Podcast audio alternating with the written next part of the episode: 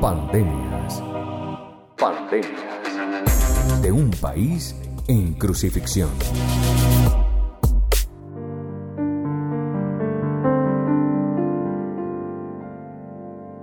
Hoy no es un día cualquiera. Dentro de este recorrido de pandemias, este día viernes representa la encarnación del sacrificio, del sufrimiento, la puerta del dolor.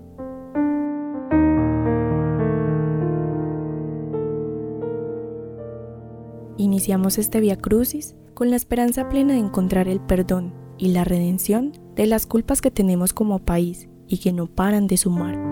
Que este camino de dolor nos sirva como referencia para entender qué es esto tan grave que enfrentan hoy nuestros líderes y lideresas sociales, quienes gestan los distintos espacios de esta nación y hoy se encuentran caminando por las sombras para huirle a la muerte. Un via crucis sobre la labor social.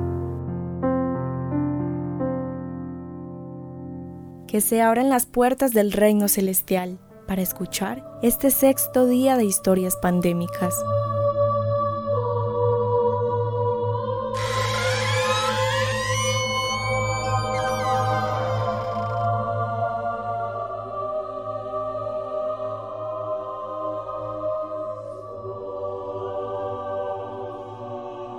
Ahora presentamos Viernes Santo, defender la vida en Colombia, el más doloroso de los viacrucis.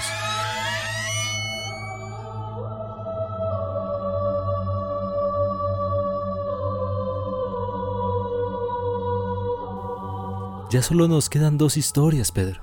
Así es, señor. Ahora solo faltan dos mujeres por contar su historia, Verónica y Soledad. Pedro, ¿y será que esas historias también son así de tristes? de aterradoras. Lo mejor será no hacernos muchas esperanzas. Luego de todo lo que hemos escuchado durante estos días, es mejor que estemos preparados. Ay, mi querido apóstol y dueño de las puertas celestiales, cuánto dolor. Hemos venido escuchando tristes historias, pandemias que han causado dolor, sufrimiento y han traído a estas almas agobiadas a este plano de existencia más allá de lo terrenal. ¿Quién de las dos desea ser la siguiente en compartirnos su historia? Yo puedo continuar. Mi nombre es Verónica. Mi vida estuvo llena de aventuras. Viví momentos increíbles y llenos de satisfacciones comunes. Soy lideresa social y digo soy porque creo que es un título, una vocación que no nos pueden arrebatar ni la muerte.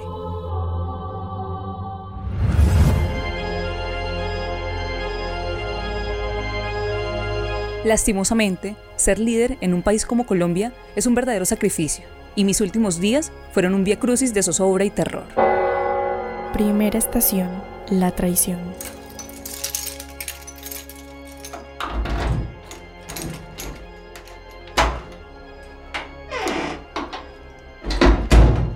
Ese día, al llegar a casa, encontré la nota más aterradora que había leído en mi vida. Aunque ya había recibido algunos comentarios a modo de amenaza, esta era distinta. Traía un listado con todos los nombres de mi familia y sus ubicaciones. Si no abandonaba el territorio, en 24 horas, mi familia sería quien pagaría las consecuencias. Segunda estación, cargar la cruz. Esa noche rápidamente empaqué todo lo necesario, lo que podía cargar sobre mi espalda, y en el silencio tenebroso de la oscuridad, salí de mi pueblo como si fuera la peor de las bandidas. Tercera estación, caes por primera vez. La primera vez que me desplacé fue a un pueblo vecino donde tenía una conocida que también era líder.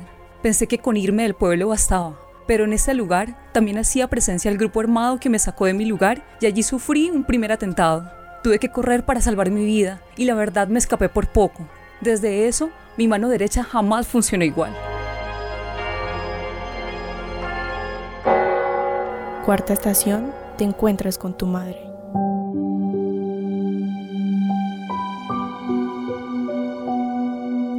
Luego de ese primer atentado contra mi vida, permanecí escondida por un tiempo en una finca de unos amigos. Allá decidí que lo mejor era irme para siempre, pero antes necesitaba despedirme de mamá, verla por última vez. Nunca había sentido tanto dolor. No entendía por qué tenía que dejarlo todo cuando lo único que hacía era trabajar por el bienestar común.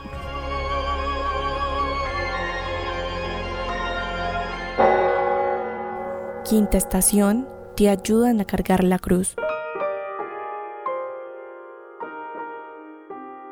Cuando las penas se llevan en compañía, suelen ser menos difíciles y, al irme a un nuevo lugar, conocí a un grupo de mujeres que trabajaban en colectividad y estaban luchando por un nuevo comienzo. En uno de esos territorios baldíos que se empiezan a llenar irregularmente de ranchos en las periferias de las grandes ciudades. Allá, aunque lejos de casa tuve la oportunidad de volver a construir una y volver a hacer lo que me gustaba, lo que ni siquiera el miedo me había arrebatado.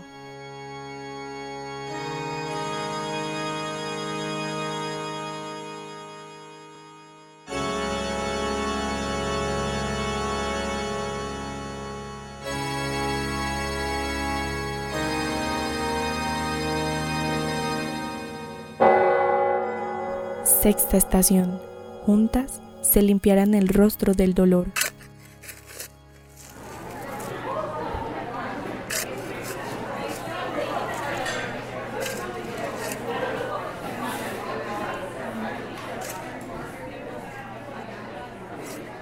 Con el paso del tiempo, volvió a nacer la esperanza, y junto a esas mujeres y la comunidad en general, construimos un barrio, un nuevo lugar para vivir. Si algo entendíamos allí, era el valor de la solidaridad. Todo lo que teníamos en el territorio era por el trabajo común. El gobierno de turno nos veía como invasores y solo teníamos lo que juntos y juntas podíamos construir. Todas las mujeres de por allí teníamos en común la historia de la guerra y la desigualdad. Juntas aprendimos a ser más poderosas, aprendimos a ser resilientes.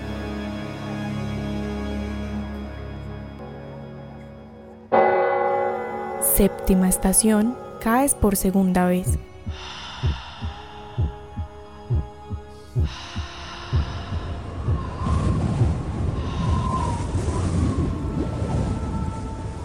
Pero nuevamente parecía que la violencia se ensañaba contra mi vida y a este nuevo territorio que se iba convirtiendo cada vez en un lugar más grande, también llegó la guerra. Esa a la que no le convenía la unidad, los procesos sociales, esa guerra que necesitaba tener a nuestro barrio a sus pies, para controlar el poder y robarse la vida de niños, niñas y adolescentes. Las amenazas nos hicieron esperar y el ciclo se volvió a abrir, esta vez para ser definitivo.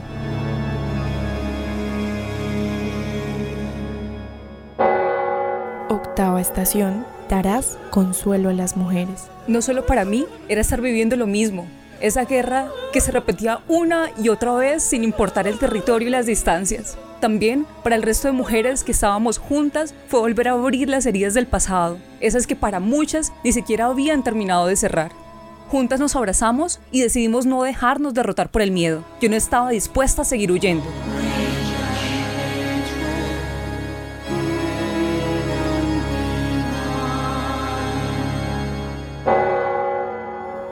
Estación, caes por tercera vez.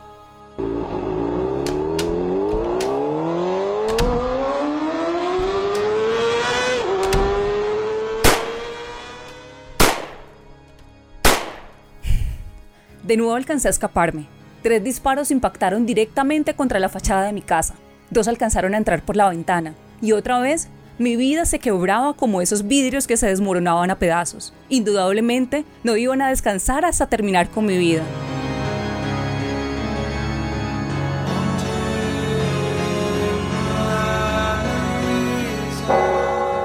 Décima estación, eres despojada de tus vestiduras. Esa vez no me quedaba tiempo. Luego de un rato, varias motos volvieron a rondar mi casa y era claro que para salir con vida debía huir en el momento que me fuera posible. Solamente empaqué unos cuantos papeles y el poco dinero que tenía. No podía cargar con más. Debía esperar el momento preciso para poder salir.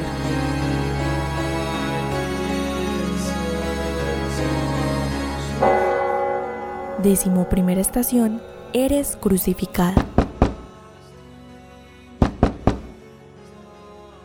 Pero no alcanza a salir de casa. La violencia desmedida de una nación tan afligida como Colombia, por su abismal desigualdad y la avaricia de quienes gobiernan, hace que para las personas defensoras de los derechos humanos la oportunidad de conservar la vida sea cada vez más escasa.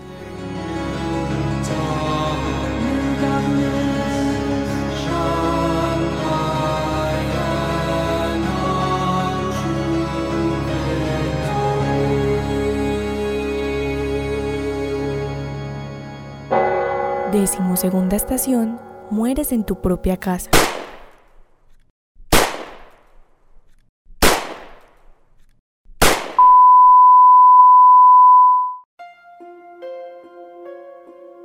Esta vez no pude escapar y como tantos líderes y lideresas de Colombia, fui asesinada en mi propia casa.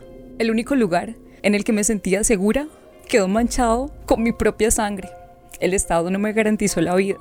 Soy un número más de esa lista de nombres que cada vez es más grande, más aterradora.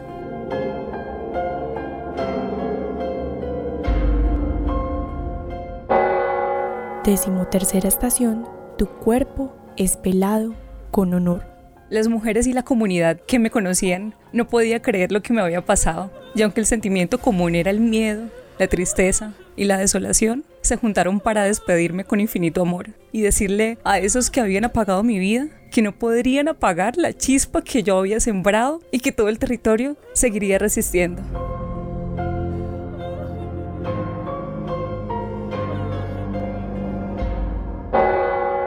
Decimocuarta estación, eres llevada al sepulcro.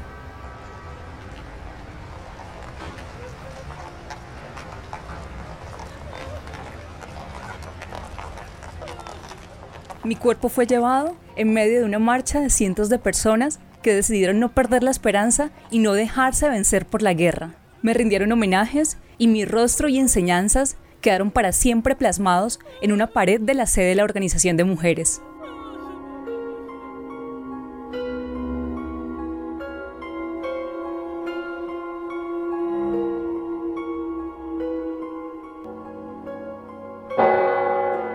Decimoquinta estación. El mensaje no ha muerto. Es la oportunidad de la resurrección.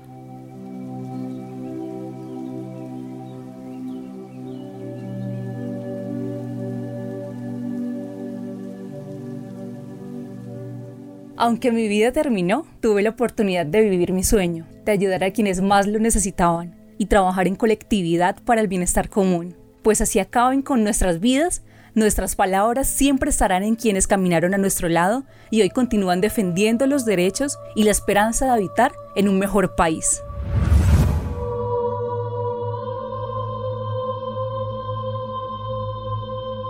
Un verdadero y doloroso Via Crucis has tenido que vivir dulce y valiente Verónica. En Colombia, es un verdadero peligro para la vida ser una persona defensora de los derechos humanos y la vida en general.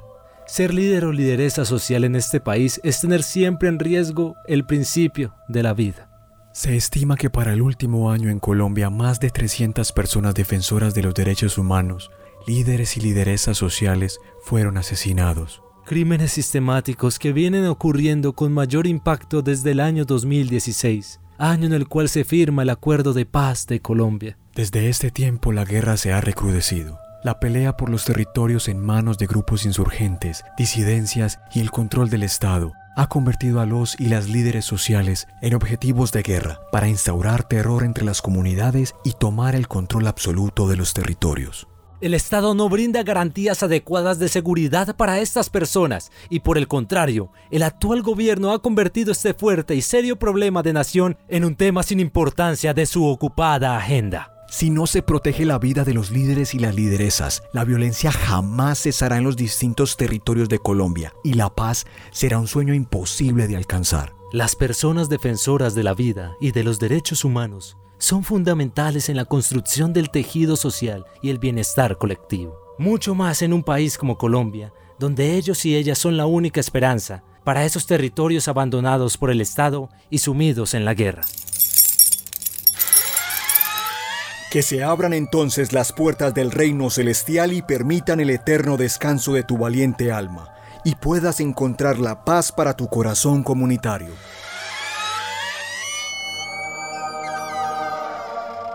Adelante, Verónica, grande e importante lideresa social.